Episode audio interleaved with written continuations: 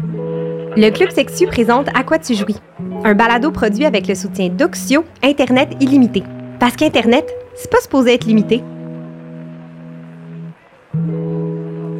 le plaisir anal, moi je, préfère ce terme-là, mm. ça va au-delà de la pénétration aussi. On parle de massage, on parle de jouer euh, avec cet organe-là de différentes façons. On peut, à mon avis, avoir du plaisir anal avec des mots aussi.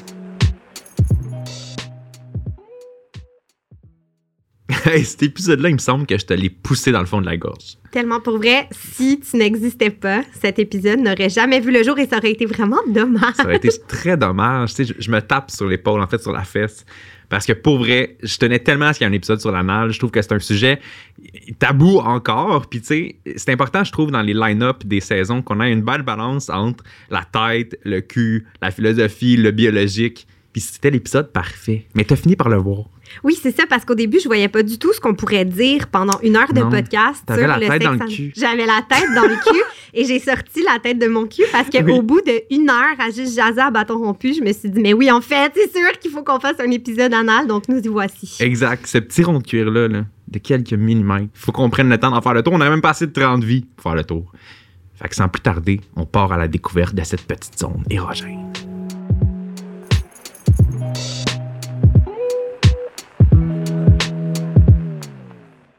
Bonjour à tous les deux. Bonjour. Salut. on va commencer par des petites présentations pour savoir euh, à qui on a affaire. Donc, premièrement, Koa, tu es vidéaste, cinéaste et artiste multidisciplinaire. Tu es aussi copropriétaire du restaurant Denise à Montréal et tu es aussi cofondateur de Afterglow, qui est une entreprise qui se donne pour mission d'aider les humains à explorer leur propre définition du plaisir et vivre leur sensualité pleinement. Gros et beau mandat. C'est d'ailleurs un projet qui a gagné le prix IDEA Produits et Expériences numériques. Et tu te définis également comme un marchand de plaisir. Ouais, je vais là où il y a du plaisir.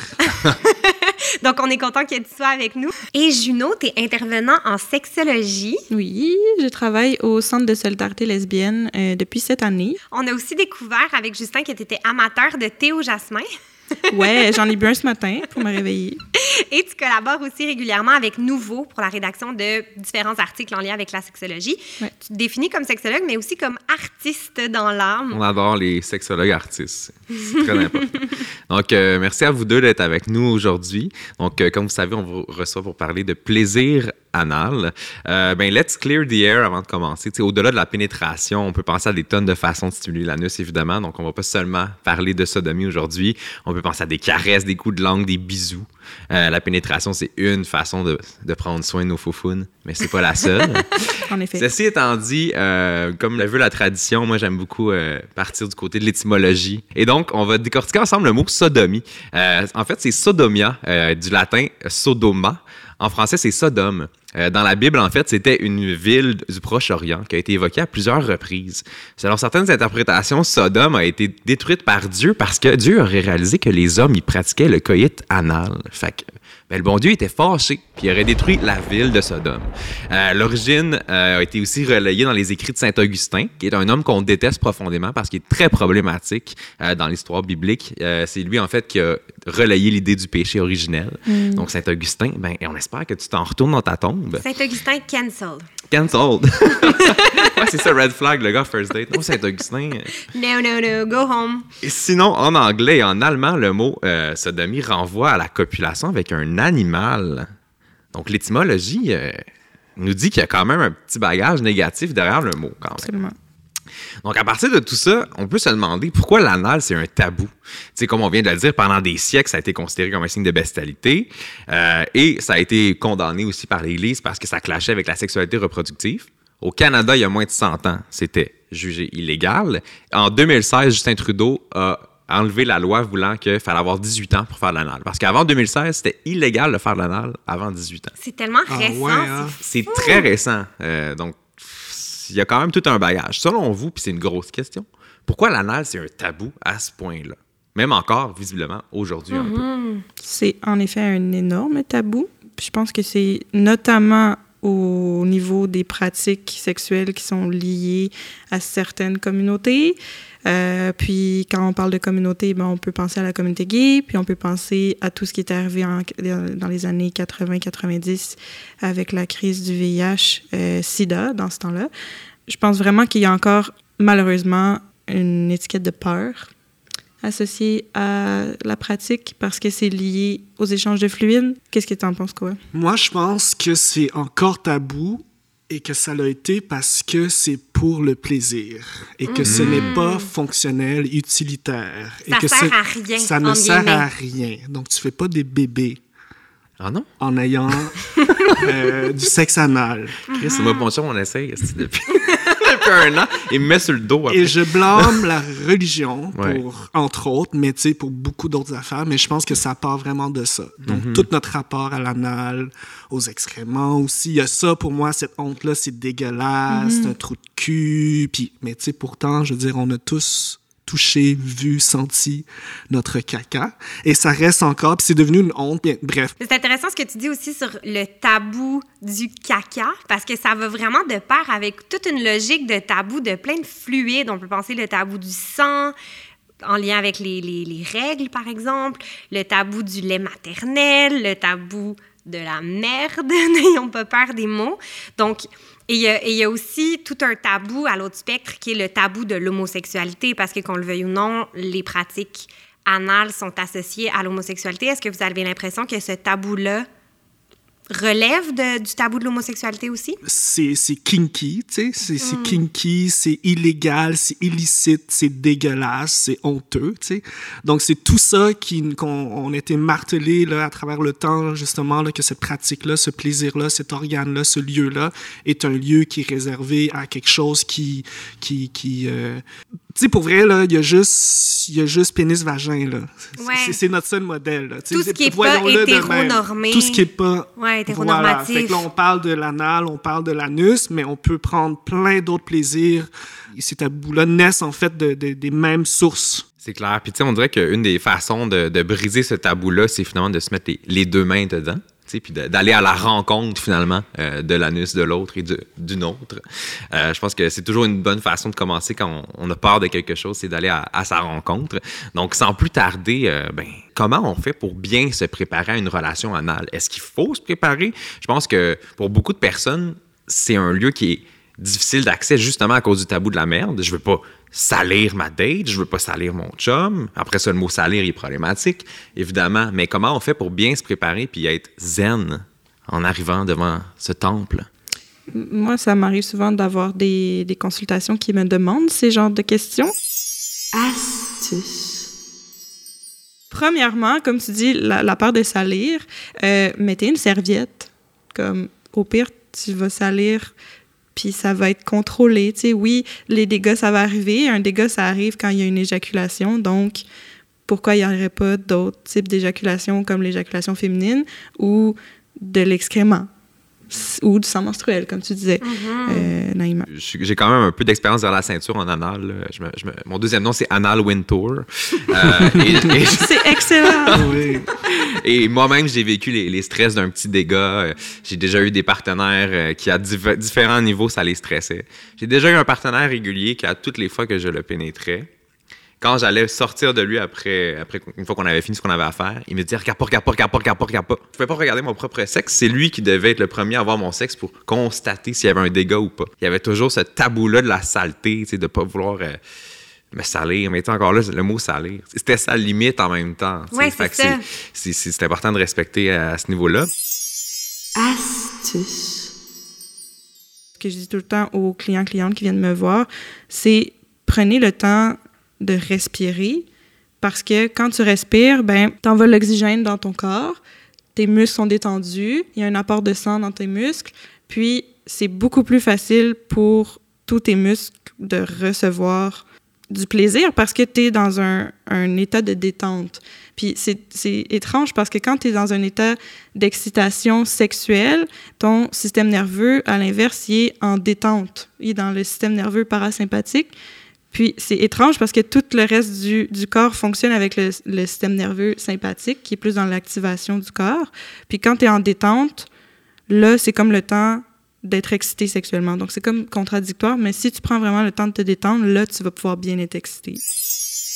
astuce, À part ça, sinon, commencer tranquillement en se massant euh, soi-même, euh, de comme favoriser la masturbation, euh, d'utiliser beaucoup de lubrifiant. Il peut jamais avoir trop de lubrifiant. Non.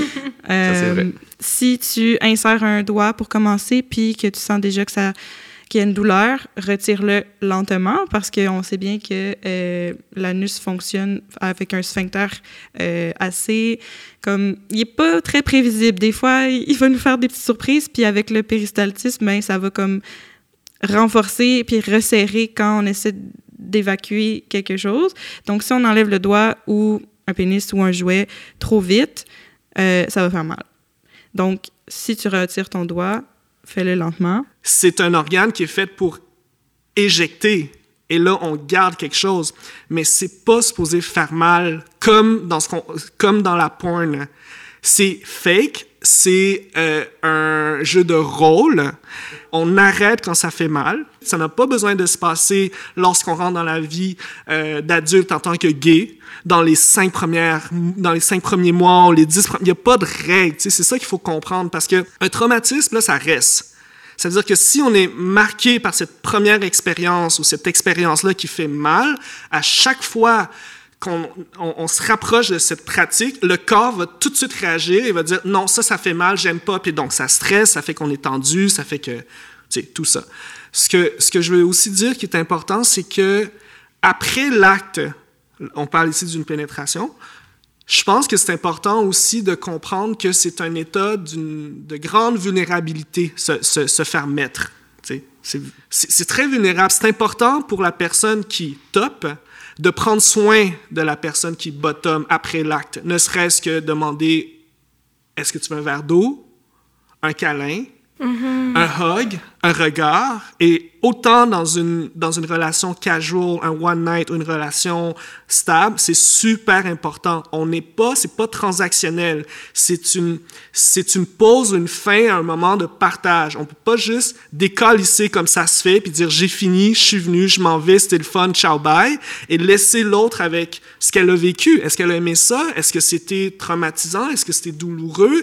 Comment ça s'est passé? Juste ça, ça peut vraiment aider. C'est un peu l'aftercare dont on parle dans le lexique BDSM, le fait de prendre soin de la personne qui était en position de recevoir, euh, que ce soit une pénétration ou euh, n'importe quelle action. euh. Puis dire, c'est pas Ouais. grave, hey, tu sais, ah, ok, regarde, il y a un petit peu de caca là, au bout de mon pénis, ou, hey, c'est vraiment pas grave, on en rit, haha. Tu sais, c'est- de, de, de se mettre dans cet état-là, puis tranquillement, je pense que ça, on, on va, on va, on va banaliser la chose, puis on va comprendre que ça fait partie de, de cette game-là, spécifiquement euh, du sexe anal, du plaisir anal. Trop souvent, les gens vont penser que les premières fois, je suis supposé avoir mal, puis à un moment donné, ça va passer. Fuck that shit, là. T'es pas supposé avoir mal. Si ça te fait mal, c'est que t'es pas rendu là. Il faut défaire ça, puis surtout pour les gays, c'est qu'on pense que c'est comme ça qu'on progresse. À un moment donné, je vais m'habituer. Pour beaucoup de gays, c'est ça. À un moment donné, oui, tu t'habitues, tu sais. Les lèvres, le visage, la peau, les mains, ça peut faire mal, dépendamment de la caresse, de la façon que tu me pinces, de la façon que tu me touches, mais ça peut laisser des séquelles.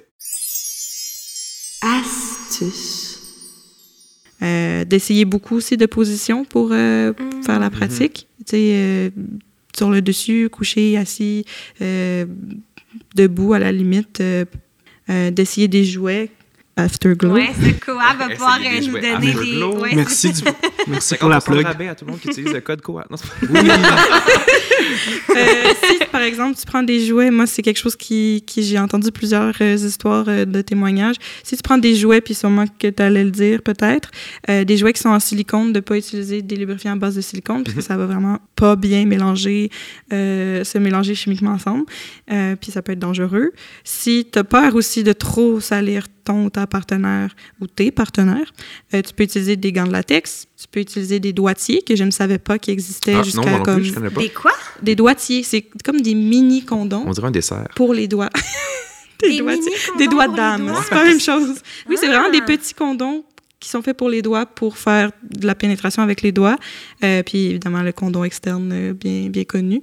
Euh, comme ça en plus ça te protège des ITSS, ça protège l'autre des ITSS. Puis si t'as- t'es trop awkward dans le partage des fluides, ben voilà. Après ça, je pense qu'il y a quand même un, un certain inconfort à, à apprivoiser. Surtout quand on est moins habitué d'aller dans cette zone-là. Puis moi, ce qui, dans mes premières expériences avec l'anal, ce qui a été difficile, c'est de faire la part des choses entre l'inconfort et la douleur. Euh, un peu comme au yoga. au yoga, c'est très normal d'être inconfortable, mais c'est pas normal d'avoir mal. Si t'as mal dans une position yoga, c'est que tu la fais pas comme il faut. Si t'es inconfortable dans une position yoga, c'est qu'il faut, faut que tu respires pour devenir confortable dans l'inconfortable. Je pense qu'il faut connaître son corps. Fait que la première préparation, c'est la masturbation, à mon avis. Connaître ses limites, essayer de jouer, savoir ce qu'on aime, ce qu'on n'aime pas, comprendre comment notre anus fonctionne. Quand tu dis ça, tu veux dire seul. Seul Tu recommandes ou, ou seul ou avec en- un ou une ensemble? partenaire, mais être dans un mode où on est en exploration et non pas en performance. Comme pour n'importe quoi, on apprend à skier pour la première fois, on explore. On prend le temps, donc les jouets servent à ça. Euh, comprendre aussi les limites, mais aussi comment cet organe-là est fait et ce que ça peut nous procurer comme, comme, comme sensation? Donc, lorsqu'on on se retrouve devant un ou une partenaire, on, peut mieux exprimer en fait nos désirs, mais on peut aussi euh, mieux comprendre en fait nos sensations et dire là je sens la douleur, je vais arrêter, là j'ai envie d'aller un peu plus loin. Et ça c'est super important. Après ça c'est sûr qu'il y a l'hygiène, il y a comme une façon de procéder, puis ça c'est chacun à sa façon. Mais si on comprend ça puis qu'on accepte en fait notre corps et celui de l'autre, je pense qu'il n'y a plus vraiment de règles, c'est du gros bon sens. Puis surtout pour une personne gay où on se dit ah ouais tu sais il faut que j'aime ça. Ouais. Je- je- je trouve- J'en parle parce que c'est souvent violent les premières fois. tu sais. On pense que c'est comme ça, on l'apprend. On déjà être gay, c'est se cacher. Puis là, la sexualité, c'est déjà tabou. Là, c'est comme avec qui t'en parles? Ben c'est la pornographie. T'apprends ça à travers les branches, puis là, tu découvres ça un jour avec quelqu'un, puis là, la personne, elle dit, ben, j'aimerais ça te pénétrer, puis tu dis, ben ouais, tu sais. Alors que, euh, alors qu'il y a toute une préparation psychologique aussi, puis une connaissance de soi qui, qui doit être faite avant l'acte. Mais c'est ça, j'a- j'allais vous lancer sur l'aspect psychologique de la préparation. Là, on a beaucoup parlé de la préparation physique, mais j'ai vraiment l'impression qu'il faut être dans un état de totale disponibilité psychologique et donc physique. J'imagine que c'est vraiment tout un dialogue entre la tête et, le cul, j'ai envie de dire. Mais pour moi, c'est vraiment un- une affaire de connexion. Là. Tu vas super avec quelqu'un, tu danses avec quelqu'un. La base, c'est d'être en relation avec l'autre. Donc, être en relation, c'est être en mode écoute. Euh, on sent l'autre, on réagit, on s'ajuste, on dialogue, on discute. Puis, tu sais, même chose que ce que tu disais, Justin, par rapport à cette honte-là, tu sais, c'est d'être capable d'en parler aussi, tu sais. Qu'est-ce qu'il y a de honteux là-dedans? T'as jamais vu la marde dans ta vie? Tu sais, pour moi, c'est un peu ça, là. C'est, c'est ça reste quand même un... Peut-être parce que j'en parle trop, parce que je vends des sex toys, mais ça- c'est, c'est un orifice qui contient, parfois, souvent, du caca, tu sais. Une fois que tu te répètes ça, je veux dire, t'es pas obligé d'aller là si t'as pas envie. Mais c'est ça, il y a rien... Une bouche, on mange des aliments, des doigts, ça touche à des choses. On a déjà marché sur un- une petite crotte de chien dans la rue, c'est pas la fin du monde. Là, en plus, c'est un rapport intime, tu sais. On c'est pas, c'est pas, j'appelle même pas ça des accidents ou des dégâts. Ça fait juste partie de, Le corps qui continue de vivre, finalement, d'exister. ben oui. Puis, c'est, ça- c'est quelque chose que je dis souvent, puis euh, j'ai l'impression qu'on vit dans un régime où, où il y a le, ce que j'appellerais le silence des organes. Euh, en pornographie, il y a beaucoup. On veut un corps qui est performant, mais pas un corps qui est vivant. Euh, dans les espaces publics, on veut des corps très silencieux aussi. On dirait que le corps vivant, le corps qui saigne, le corps qui, qui produit du lait, le corps qui produit de la merde, le corps qui sue, c'est des, des corps qu'on veut taire, c'est- c'est- ces corps-là vivants. Moi, j'appelle ça le silence des organes. Euh, ce serait un beau nom de recueil, ça aussi. Vraiment. Puis ce que je trouve intéressant dans ton discours aussi, quoi, c'est que ça s'applique à toutes les formes de sexualité. Pas juste au plaisir anal. Puis ce que j'aime dans la façon dont tu, tu parles, puis de- d'encourager la connexion, la connaissance, ça vaut pour toutes les pratiques, là. que ce soit le fisting, euh, l'anal. euh. Puis tu sais, on, on parle de se préparer, puis on dirait que c'est impossible de parler de se préparer pour l'anal sans parler de la fameuse poire anale, qui est d'ailleurs disponible en vente libre euh, dans toutes les pharmacies. Dans toutes les Mais surtout pharmacies. chez Afterglow. Et surtout chez Afterglow, elle est magnifique. Elle, est- elle est en diamant. faut que je dise- Non, non, c'est pas vrai. N'importe quoi. Mais euh, donc, rapidement, le, la port anale qui est genre ce bulbe qu'on remplit d'eau, euh, qu'on insère dans l'anus et qu'on ensuite on expulse l'eau. Euh, donc, on entend toutes sortes de choses sur euh, la port anale. Je l'ai déjà essayé. J'ai pas adoré ça nécessairement.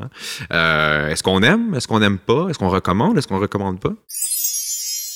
astuce, Personnellement et professionnellement, je trouve que c'est quelque chose de peut-être over comme over- overestimé, comment on dit ça? euh? Ouais, overrated. Ouais, genre. c'est overrated. Overrated, ouais. C'est surutilisé euh, dans la communauté LGBTQ+, de façon générale.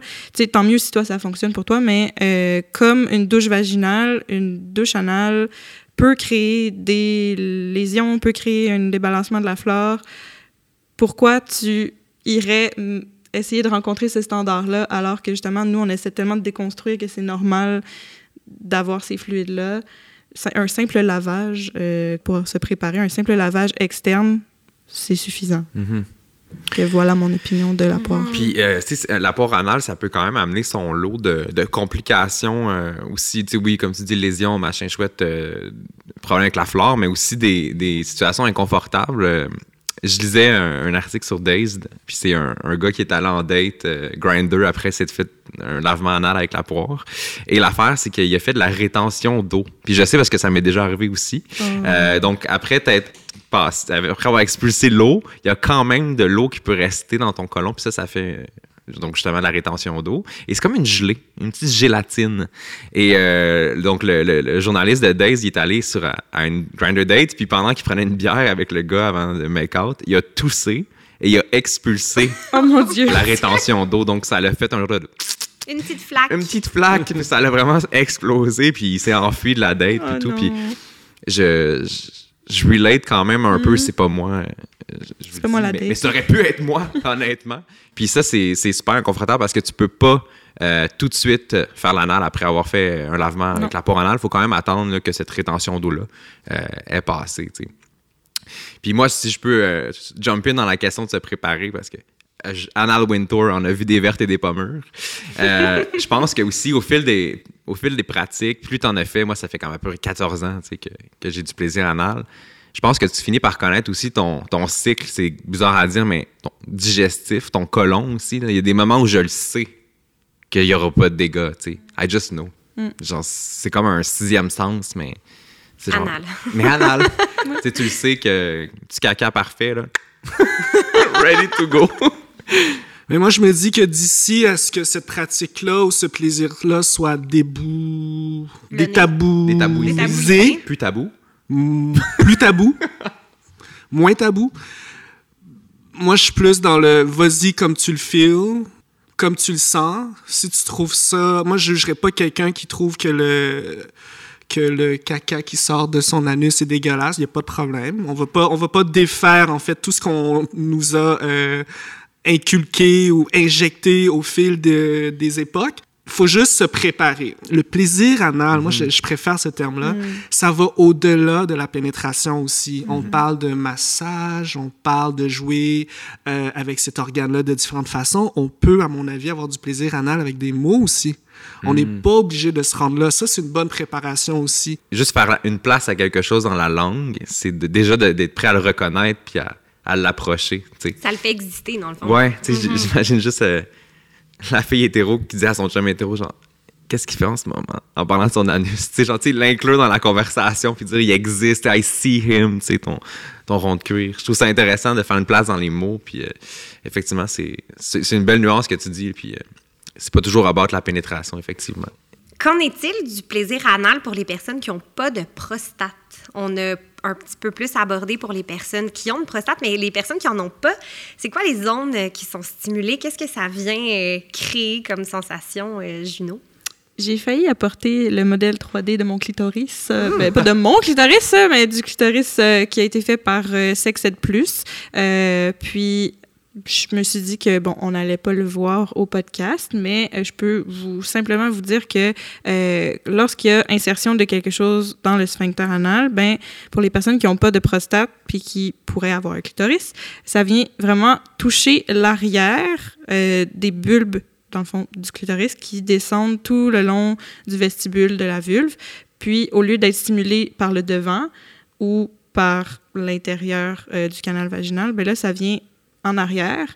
Puis, ça peut vraiment faire une sorte de pression différente que lorsque c'est une pression qui est dans le canal vaginal. De ce que j'ai entendu dans les témoignages euh, des personnes, surtout quand j'ai fait ma première année en tant que sexologue euh, et non quand j'étais au centre, c'était vraiment un plaisir complètement autre que vaginal, ça s'expliquait pas, c'était vraiment différent parce qu'on sait que le plaisir vaginal revi- revient aussi au clitoris. Tu sais, j'imagine que avec tes jouets, tu peux en vendre aussi le, le bénéfice. Ben oui, le marchand de Ouais. plaisir. euh, Ben, ben oui, là, c'est pas juste pour les personnes euh, qui ont une prostate, là, c'est sûr, parce qu'il y a la dimension euh, physionomique, bien évidemment, mais il y a l'érotisme aussi. Il y a cette danse-là qui se, qui, se, qui se fait à 2, à 3, à 4, à 12, comme vous voulez, mais on c'est on parle pas beaucoup d'intimité puis de connexion, qu'on parle souvent de sexe ou de sexualité, mais on l'écarte ou on n'en parle pas du tout. Mais c'est une rencontre, donc c'est un organe qui est hypersensible. Euh, Il y a plein de jeux à faire avec ça, euh, que ce soit pour une personne euh, qui a une prostate ou pas. On n'est pas obligé de se rendre à l'intérieur et d'avoir une pénétration, je le répète. On peut jouer autour de l'anus, on peut juste masser les fesses, on peut masser de plein de façons. Il y a plein de formes qu'on peut faire avec un doigt, deux doigts, trois doigts, une langue, avec un jouet aussi. On crée en fait un lieu de désir. Revenons juste à la base, c'est un terrain de sable, on joue ensemble. Qu'est-ce qu'on fait? On arrive, on a deux blocs de bois, puis on, on est censé jouer ensemble. Tout est à inventer. Tout Ouais. est à inventer dans la mesure où il y a du respect et du consentement. Ben, je pense que ton discours est extrêmement inspirant. C'est un genre de, de printemps sexuel où on, où on joue, où on écoute, où on connecte. Puis on Ça, décloisonne aussi. Puis on décloisonne. beaucoup. Puis il faut faire attention à la façon qu'on décloisonne aussi. Puis il faut pas mettre la pression non plus sur les personnes qui ne sont pas rendues là. Mais non. On leur a montré de, à vivre, à, à baiser, à faire l'amour, à se connecter d'une ou de deux façons. Et là, du jour au lendemain, sur les réseaux sociaux, on est là, ouais, il faut être comme ça, il faut s'accepter, euh, aimer. Non, non, mais je suis comme pas rendu là. C'est très violent aussi. Tu fais l'effet, en fait, on utilise les mêmes mécanismes, en fait, qui attaquent ces gens-là. Donc, notre approche, mon approche, c'est vraiment être dans l'acceptation. Je tiens un discours, j'ai fini de dire ce que j'ai à dire, puis ce que tu à dire est tout aussi valide et valable que, que mon point de vue et mon expérience, tu. Et c'est peut-être plus philosophique, là, finalement, ce que je vous dis, mais c'est d'enlever cette couche-là inutile, cette pression-là, se retrouver puis dire, hey, moi, j'ai envie d'explorer mon corps, j'ai envie d'avoir du plaisir, et voici mes, euh, mes, mes traumatismes, mes limites aussi. Accepter qu'on a des tabous, c'est correct, c'est, une pro- c'est un premier pas vers l'acceptation. Hey, j'aime pas ça, ça me fait peur, on dirait que. Hey, je trouve que j'ai l'air. Non, mais tu sais, les clichés qu'on entend, je veux pas dire un gars hétéro, straight, genre, hey, non, c'est pas correct ce que tu fais, tu peux pas penser même. Mais non, je peux pas, j'aide pas son cas. Ce que, mais ce que je peux faire, par exemple, c'est dire, ben, il y a ce jouet, t'as-tu essayé de ça avec, euh, avec, euh, avec ton chum, ou avec ta blonde, ou avec qui tu veux, tu sais? Puis regarde, c'est à toi. Tu reviendras me dire, t'es rendu où dans un mois ou dans un an, tu sais, mais ça m'appartient pas du tout, du tout. Mais justement, Juno et Koa, vous avez quand même des points de vue assez différents de par vos métiers, disons. C'est quoi votre, euh, votre take sur le- la sexualité anale et les couples hétéros? Justin, tu disais que t'entends peut-être de plus en plus de gars hétéros qui disent « Ah, moi, j'aime quand même ça, quand ma blonde, elle me rentre un doigt. Le ou des le trucs fameux comme ça. petit doigt, Le fameux puis, euh, petit doigt. Euh, ouais, le, le rapport entre les hommes cis straight et leur prostate, c'est Hmm. quoi? Grosse question. Je te laisse commencer. Hey, grosse question, beaucoup de réponses. Ce que je peux vous dire, c'est que je remarque qu'il y a de plus en plus de d'hommes cis hétérosexuels qui viennent nous voir euh, et qui nous en parlent sans gêne. Quand on fait des pop-up, par exemple, ils ont, euh, euh, avec leur partenaire, vraiment une discussion super ouverte. Tu sais, ah, j'aimerais ça essayer, puis là, ils montent le jouet, puis je fais, mais non, tu sais, mais non, tu sais, c'est- c'est- c'est c'est ben trop gros. Faut tu sais, t'as- t'as utilisé ça la première fois, c'est normal que t'aies t'aies- t'aies- t'aies eu mal, tu sais. Et ça, je trouve ça vraiment cool. Euh, après ça, faut... euh, il y, a- il y a ce rapport-là aussi de euh, donc euh, je suis la personne qui reçoit, donc je suis forcément la personne soumise. Euh, rapport de force. Ouais. Euh, oui, dans un contexte de jeu, c'est une chose, mais l'association aussi, donc euh, euh, virilité, je, je perds ci, je perds ça, je deviens ci, je deviens ça.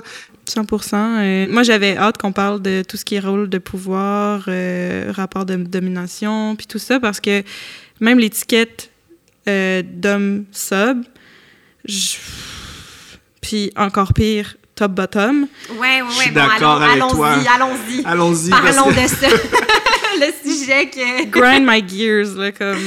Je pense tu que... expliquer rapidement top et bottom, ça veut dire quoi pour, Ouais, les, ça veut dire pour quoi? les gens à la maison? Euh, ben, être top, c'est être la personne qui est euh, sur le dessus, si on veut traduire vraiment de, de- comme de l'anglais. Euh, puis être la personne bottom, c'est la personne en dessous, donc qui peut recevoir, comme Koa vient de le dire. Puis cette étiquette-là vient tellement, oui, au début, peut-être euh, de, de la mise en commun des pratiques dans la, communauté de façon large peut aider. Tu sais, les étiquettes, autant nous aident à mettre des mots sur créer un langage commun, se comprendre, avoir quelque chose à nous. Puis là, c'est devenu tellement trop utilisé que les gens se mettent dans des cases.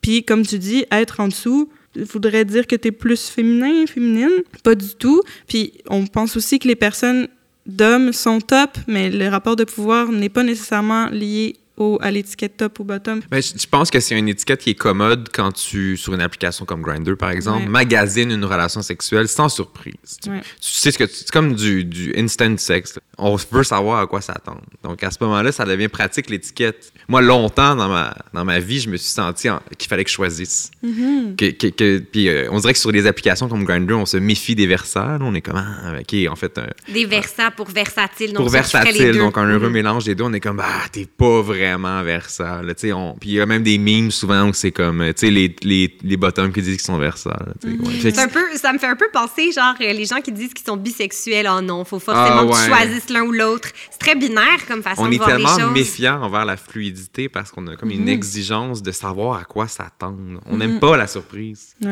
il y a une différence entre euh, une préférence puis une identité. Ouais. Puis le problème, pour moi, je- c'est un problème. C'est un problème de, de, de, de- sur les applications, entre autres, là, mais je trouve ça très dangereux. C'est très réducteur, en fait. Ça réduit la sexualité à un rapport uniquement transactionnel. Ouais, utilitaire. ouais. Euh, donc, qu'est-ce que tu as à m'offrir? Qu'est-ce que je peux t'offrir?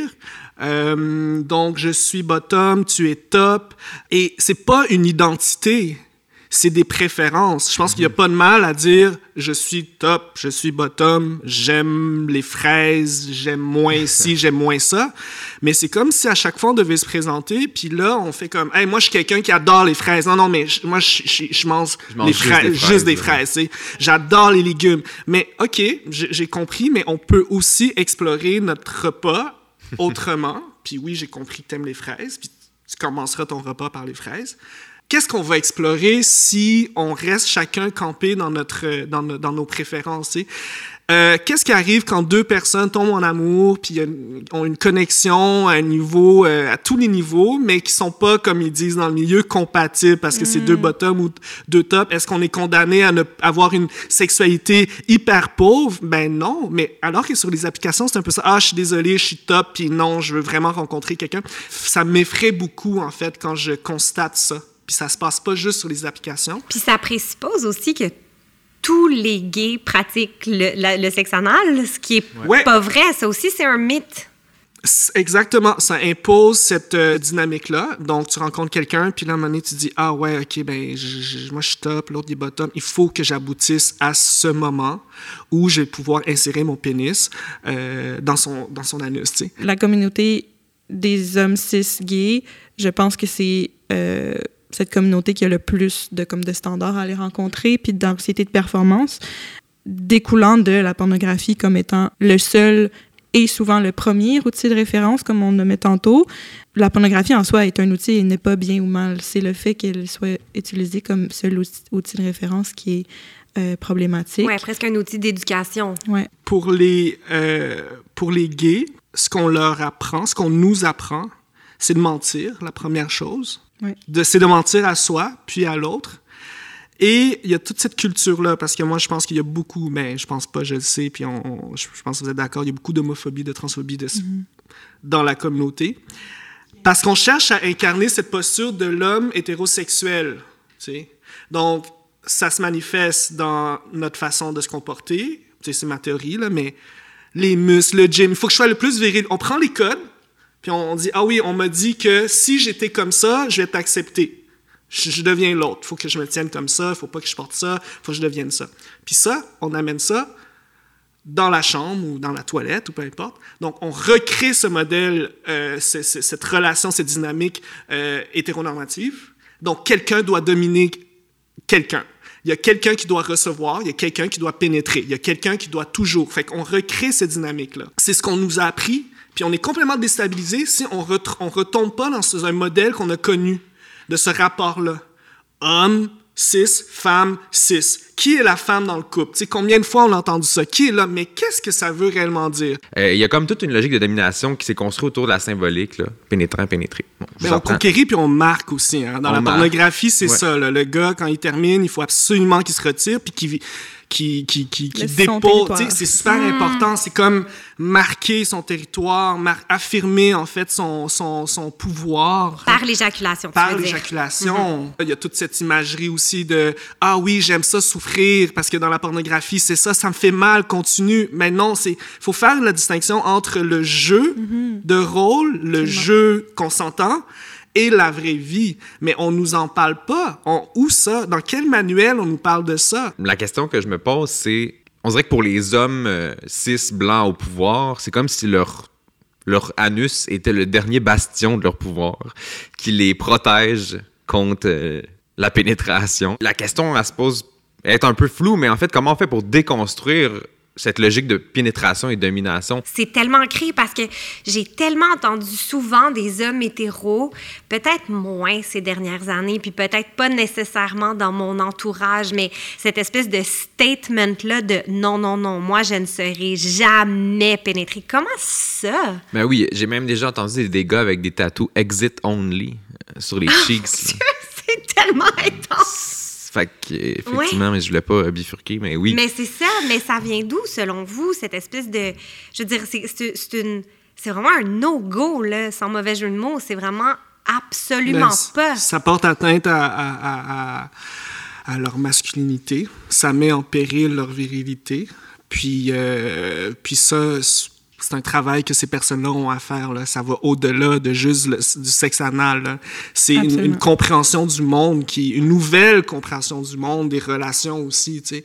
Puis ça, c'est un travail qu'on doit faire collectivement. Euh, puis il y a des cultures aussi. là, on parle un peu de notre culture euh, occidentale, mais il y a- y a- euh, il faut comprendre l'histoire, il faut comprendre l'histoire de la sexualité. On nous enseigne pas à être humain. Je suis en relation avec quelqu'un, je mange avec quelqu'un, je fais l'amour avec quelqu'un, euh, je joue un jeu qu'on appelle le sexe avec quelqu'un, je suis en relation avec le monde. Je suis pas tout seul. Dans cette sphère-là, il y a une journaliste française qui est spécialisée en sexualité qui s'appelle Maya Mazorette. Si vous la connaissez pas, euh, je vous invite à la découvrir. Elle est vraiment cool. Elle s'exprime dans plein de tribunes, dont Le Monde. Puis il y a quelques années, elle avait fait une série d'articles justement sur la pression à la pénétration dans une perspective hétéronormative. C'était vraiment fascinant. Je me souviens, je lisais ça dans le train. J'ai de, de grands souvenirs. Et... euh, elle citait euh, une phrase qui m'est toujours restée en tête. Elle disait Si la sexualité n'était qu'une question de plaisir, les femmes seraient moins pénétrées et les hommes le seraient plus. J'ai comme l'impression que c'est une identité qui s'est construite par la négation.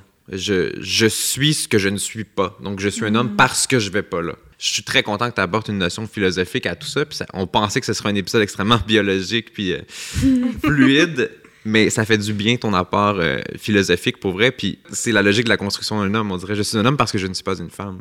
Et Ouais. qu'est-ce qui c'est quoi une femme? C'est la, c'est la pénétrer dans le- le- l'imaginaire. C'est- Je pense que c'est un problème qui dépasse effectivement le plaisir anal. Puis tu sais, euh, t'as la conversation que tu as eue dans le train, puis euh, surtout la, la- la- la citation que tu viens de dire, euh, nous, nous ramène un peu à l'idée de, de comment fournir ce, ce plaisir-là aux hommes, qui serait du- le plaisir anal. Mais euh, récemment, une- un mot qui a été popularisé, c'est le pegging. Merci à la robe de, de Cara Delevingne au Met Gala. Euh, J'aimerais ça quand même qu'on parle un peu du pegging, euh, qui est en fait aussi appelé le chevillage dans Ah la oui? langue de Molière. On a appris ça Je tantôt. note. Oui, C'était le chevillage en français. Euh, c'est une pratique sexuelle dans laquelle une personne pénètre l'anus de son ou sa partenaire à l'aide d'un god ou d'une ceinture. Donc, c'est pas nécessairement euh, seulement des hommes qui peuvent se faire péguer. Euh, et donc, euh, pour ceux qui, qui- et celles qui ne savaient pas, donc Cara Delevingne, la- l'actrice, a porté une robe au Met Gala, qui est le plus grand événement peut-être euh, glamour aux États-Unis de l'année. Et il était écrit "Peg de patriarchy" euh, sur sa robe, donc euh, faisons du chevillage au patriarcat. euh, Enchevillons le patriarcat. enchevillons le patriarcat. Wow, c'est magnifique. Euh, et donc, c'est comme si Cara proposait de défoncer cette porte politique, pour le dire comme ça. Mais ma question, c'est est-ce que le pegging doit se penser comme un geste de conquête, une vengeance d'un sexe envers l'autre? Est-ce que le pegging, ça peut pas être seulement un geste d'amour? C'est tellement bien dit.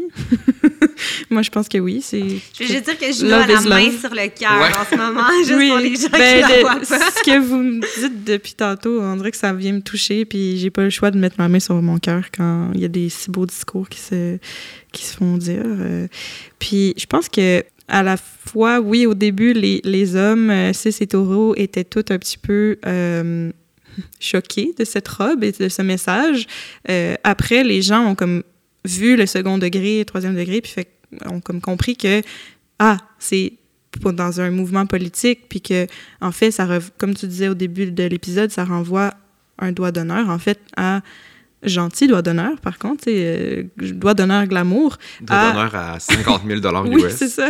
Euh, ben, à la, la procréation, puis euh, au patriarcat, puis de porter ça dans un événement glamour, je pense que c'était essentiel. Je pense que comme symbole, c'est super fort. Euh, tant mieux, c'est cool. Je pense que justement, c'est ça fait du bien. Ça fait du bien, justement. euh, il y a cinq minutes, je disais justement là d'avoir des positions plus extrémistes et tout. Mais j'espère que la sexualité n'est pas politique lorsqu'elle se déploie dans l'intimité. tu sais. J'espère qu'on va pas utiliser les mêmes euh, outils, les mêmes mécanismes euh, pour, pour contre-attaquer ou c'est pas, on devrait pas être là-dedans, là. C'est un rapport d'intimité entre deux humains ou des humains. Ça devrait pas être un lieu politique et De de, vengeance. de- de vengeance. Euh, Deux corps qui se rencontrent, deux esprits, deux âmes qui dansent ensemble. Il faut ab- aborder le plaisir de cette façon-là. Fait que non, j'espère que c'est pas politique. Mais après ça, je, je- je- oui, c'est important d'avoir des messages comme ça qui, qui, qui, qui, qui soient portés à l'écran, dans les médias, parce qu'on a besoin de renverser euh, cette culture-là. Mais euh, tu sais, euh, puis j'aime ta volonté de vouloir séparer le, ce qui se passe dans l'intimité du politique. Et pourtant, je pense que les grandes révolutions commencent dans la chambre à coucher euh, plus souvent qu'autrement. Euh, donc, c'est la seule nuance que je voulais apporter parce qu'on on a beau vouloir séparer l'intimité du politique et pourtant, j'ai l'impression qu'à chaque fois qu'il se passe une rencontre euh, authentique entre deux êtres humains dans une chambre euh, fermée, le politique est déjà en train de s'écrire. Il y a déjà une nouvelle histoire qui commence à se ramifier, je pense. Je pense vraiment que c'était ça son message, de renverser quelque chose, de, de faire une controverse, puis finalement de voir que oui, comme ta question le, le demandait, pegging is love. Ben oui, probablement. Puis après ça, Madame euh, Delevingne, euh, elle a probablement. euh, C'est un peu une, il y a une opportunité qui s'est présentée quand même. Il y a quand même un petit côté Ouais. opportuniste. On pense aussi à qui qui avait porté Burn the Rich. Ah, euh, c'était ta- euh, ah, pas Tax the Rich. Attacks the Rich, C'était ouais. Alexandria Ocasio-Cortez. C'était mon costume d'Halloween Ah oui, l'année dernière. Fait que, tu sais, c'est un petit peu dans la même, la même veine de, de faire un statement. J'ai- Je l'ai googlé pendant qu'on en parlait, puis ça ressemble plus à un genre de, de corset, un peu de camisole de force, un peu de, Oui. euh, de- de- C'est écrit- d'asile. là. C'est écrit rouge aussi. a écrit rouge le sang, symbole. mais il y a quand même quelque chose de... Mais bref, ben, euh, merci à vous deux pour votre générosité. Euh, je pense qu'on serait déjà rendu à la question qui twerk, euh, qui est vraiment le moment préféré de tout le monde lors de l'épisode.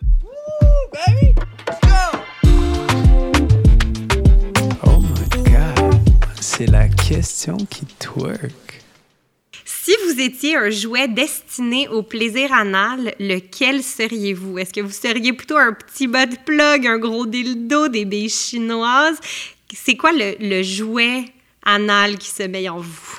Pas un jouet anal, c'est sûr, c'est dégueulasse.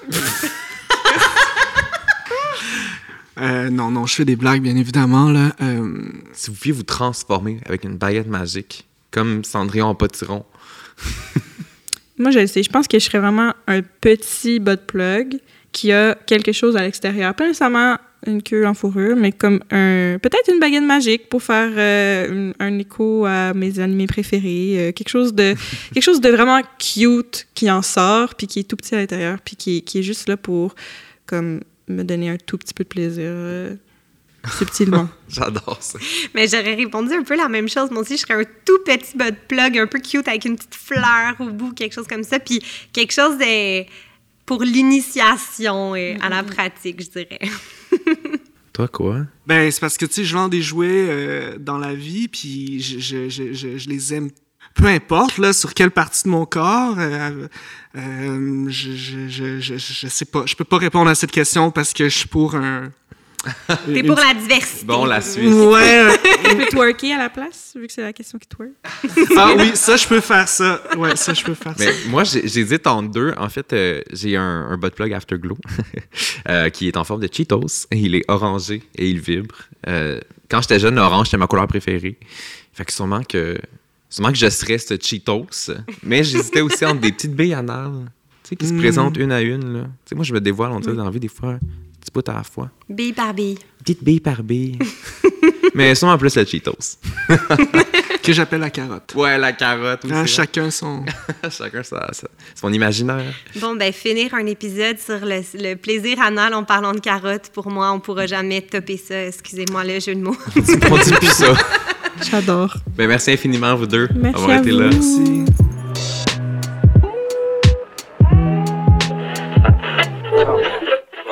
Ah, qu'est-ce que tu fais? Ah, je suis en train de télécharger euh, Call Me By Your Name en haute définition parce que mon chum piment se fait une soirée cinéma ce soir. Hey, mais haute définition, ça va être long à télécharger? Non, non, regarde, c'est déjà fini. Hein? Oxio, fournisseur Internet transparent, rapide et fiable. Utilisez le code promo Club Sexu en majuscule pour un mois gratuit sur le site d'Oxio au xio.ca. À quoi tu jouis est produit par Club Sexu. À la réalisation et à l'animation, Justin Roy et Laima Abouraja Gérald. Les invités étaient Coalé et Juno Desjardins. La recherche et le booking par Jeff Desilets. Bruno Mercure a fait la prise de son.